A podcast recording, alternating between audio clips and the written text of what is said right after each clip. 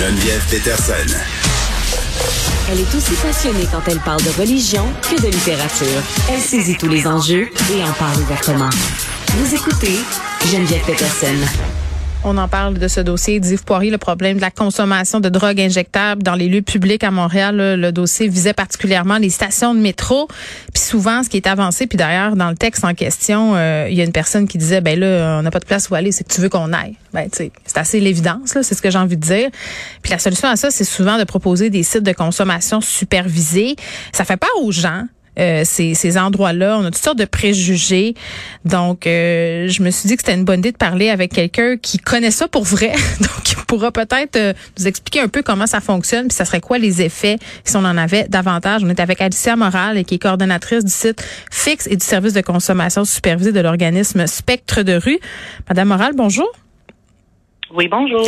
Bon, euh, j'ironisais un peu sur l'évidence de cette citation d'un homme dans le reportage d'Yves Poirier qui disait, écoutez, là, on n'a pas d'endroit où aller, euh, surtout en hiver, euh, parce qu'il fait froid, donc on va dans le métro. Les gens voient ça puis se surprennent qu'il y ait autant d'usagers de drogue dans le métro, mais en même temps, ils ont nulle part où aller, là.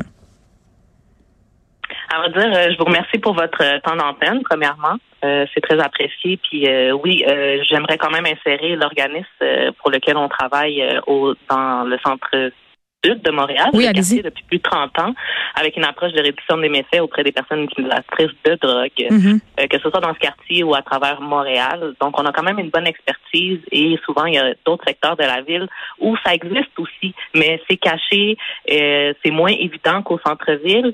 Euh, donc, on, on, offre quand même un endroit sécuritaire. La, salle, la salle de consommation est faite dans une offre de service avec un, un centre d'accès aussi à du matériel stérile et de récupération aussi de matériel à la traîne. Donc, on fait affaire. On a des équipes de proximité, autant des travailleurs de rue comme des travailleurs de milieu, qui travaillent euh, en proximité tant avec nos personnes, nos, étudiants, nos étudiateurs, utilisatrices, mais aussi euh, le voisinage en tant que tel, parce qu'il y a quand même une, un travail d'éducation et de sensibilisation au fait que que les personnes, effectivement, ils, ils peuvent avoir euh, un endroit sécuritaire présentement euh, dans nos milieux, effectivement, où est-ce qu'ils peuvent se présenter, où on crée des liens, où on compose avec leur, leur réalité, avec notamment des messages de prévention adaptés à leur réalité. Mais c'est ça. Dans les euh, de santé sociale et environnement. Donc, il y a des personnels, il y a des personnes, il y a, un infir, il y a des infirmiers et des, intervenants qui sont là pour superviser. Euh, Mais c'est ça, euh, Madame Moral, ce que j'ai envie de dire, c'est que dans la pensée de plusieurs personnes, un site supervisé de consommation, c'est comme si on se disait, ben là, c'est comme bar open pour aller prendre la drogue, puis on voit ça comme une grande salle où c'est le party. C'est pas ça du tout là. Tu sais, il y a des ressources, euh, il y a de la sécurité pour ces gens-là. Euh, tu sais, c'est pas pour les faire arrêter de consommer, mais c'est pour qu'il y ait une consommation qui est plus accompagnée pour les amener peut-être éventuellement, je crois aussi à trouver d'autres moyens euh, que de consommer. Est-ce que je me trompe? Oui, puis il y a deux. Il n'y a, pas de jugement. J'aimerais répondre à quand même, il y a deux facettes aussi. Puis actuellement, on répond quand même à une demande croissante avec une ouverture des services dès 8h30 le matin. Ah oui, hein? Cela dit, en, cela dit, en pandémie, là, ça a créé un sentiment encore plus grand d'appartenance de la part des usagers, euh, ce qui a contribué, oui, à, à renforcer nos liens, mais il faut dire mm. aussi que c'est un bel exemple concret de qu'est-ce qui se passe quand il y a personne dans les rues, que tout le monde euh, ont, leur hébergement ou leur toit, ou il y a plusieurs personnes aussi qui vont dans des refuges ou des hébergements mais qui sont pas euh, adaptés pour les personnes qui utilisent euh, euh, des drogues aussi. Ça, ça donne lieu à d'autres problèmes. Donc oui, puis euh, c'est un exemple euh, flagrant de que leur environnement et sécurité aussi s'est vu affecté. Donc euh, nous autres, on a été témoins des changements des types de drogues de rue qui, qui affectent ces personnes-là, des surdoses non volontaires, de la dégradation de l'état mental et physique de nos personnes, mm. parce qu'il y a des personnes aussi qui sont pas faites aussi pour être dans nos milieux, parce qu'effectivement, comme vous dites, un milieu sécuritaire, c'est pas un, un, endroit pour faire le party. Mm. Il y a des infirmiers et infirmières qui font aussi des, l'évaluation. Nous, comme intervenants aussi, on, on contribue à, détecter ces éléments-là et à orienter dans, les services euh, nécessaires. Sauf mm. qu'il y a quand même des règlements, il y a une évaluation, des fois il y a de l'attente, on n'a pas assez de place non plus. Donc les personnes, ils ont besoin, ils sont malades. Oui, ils sont en manque, donc ils, ont besoin d'y aller. Ils ont un besoin quelconque. Donc c'est pour moi la pandémie, ça, ça mm ça explique un peu aussi l'anxiété qui a été vécue par ces personnes-là. Madame Morin, euh, oui, allez-y. ben, c'est parce qu'on n'a pas beaucoup de temps, là. Je vous laisse terminer brièvement. Allez-y. allez-y. en fait, c'est juste pour expliquer que il y a des personnes, des des endroits publics et privés qui qui sont occupés par des personnes utilisatrices de drogue qui utilisent ou non nos salles, mais qui s'organisent, qui ont de l'analoxone sur eux, qui savent comment fonctionner. Tout ça pour être en sécurité. Mais là, après, il y a tout un, euh, c'est sûr qu'on a besoin de financement, mais il faut se le dire qu'on peut pas travailler tout seul. On a besoin autant du voisinage que nos. Ok, ben c'était ça ma dernière question, le voisinage, parce que tout le temps, tu sais, on est tous pour la vertu. Là. Moi, la première, je me dis, moi j'en ai eu des problèmes de consommation, je me cache pas de ça. J'ai consommé des drogues dures, donc j'ai pas vraiment de préjugés sur les personnes qui consomment parce que c'est tellement multifactoriel, puis il y a tellement toutes sortes de personnes qui consomment. Mais c'est comme si on veut pas ça dans notre cours. Tu sais, euh, quand on parle de centre d'injection supervisé, on trouve ça beau en théorie mais on aimerait ça qu'il soit sur une île déserte, bien, bien loin. Qu'est-ce que vous avez à répondre à ça?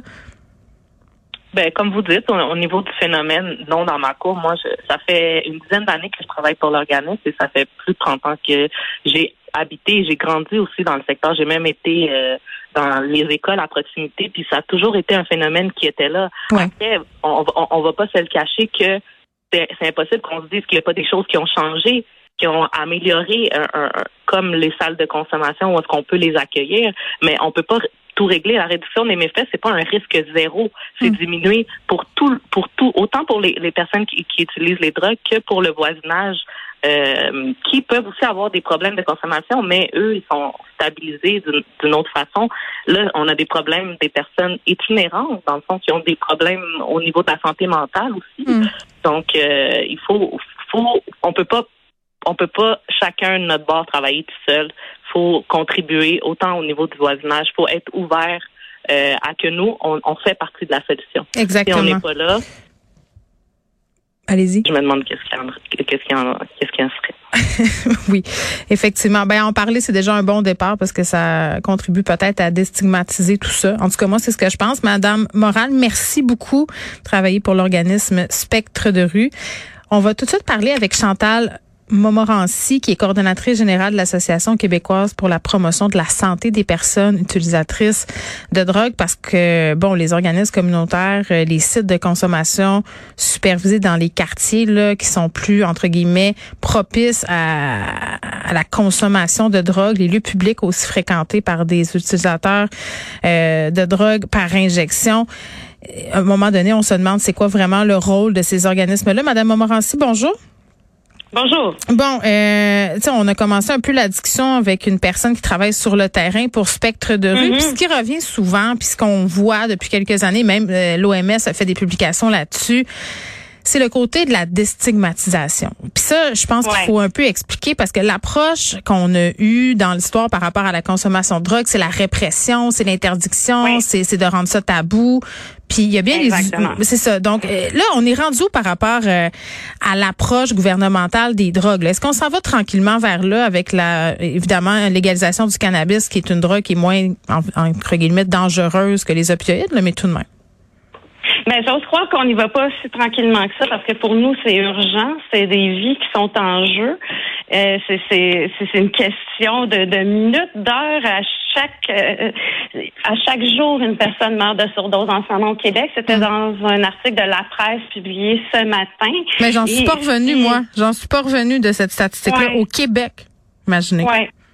C'est une personne par jour. Ces personnes-là, euh, elles ont des familles, euh, des frères, des sœurs, des enfants, euh, des pères. elles font partie de la communauté. C'est des mm. grandes, grandes, grandes pertes pour nos communautés. Ce sont pas.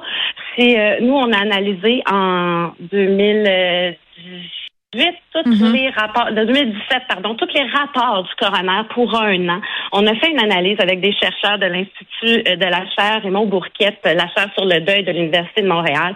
Et on apprend que les personnes qui décèdent de surdose, c'est pas les personnes que vous croyez, c'est pas la personne que vous imaginez nécessairement. Souvent, ce sont des personnes seuls, des hommes qui ont plus de 50 ans, qui sont à la maison et qui ont, qui ont consommé seuls. Euh, on n'est pas dans l'image qu'on se fait et l'image qu'on nous a donnée dans le super reportage de TVA hier.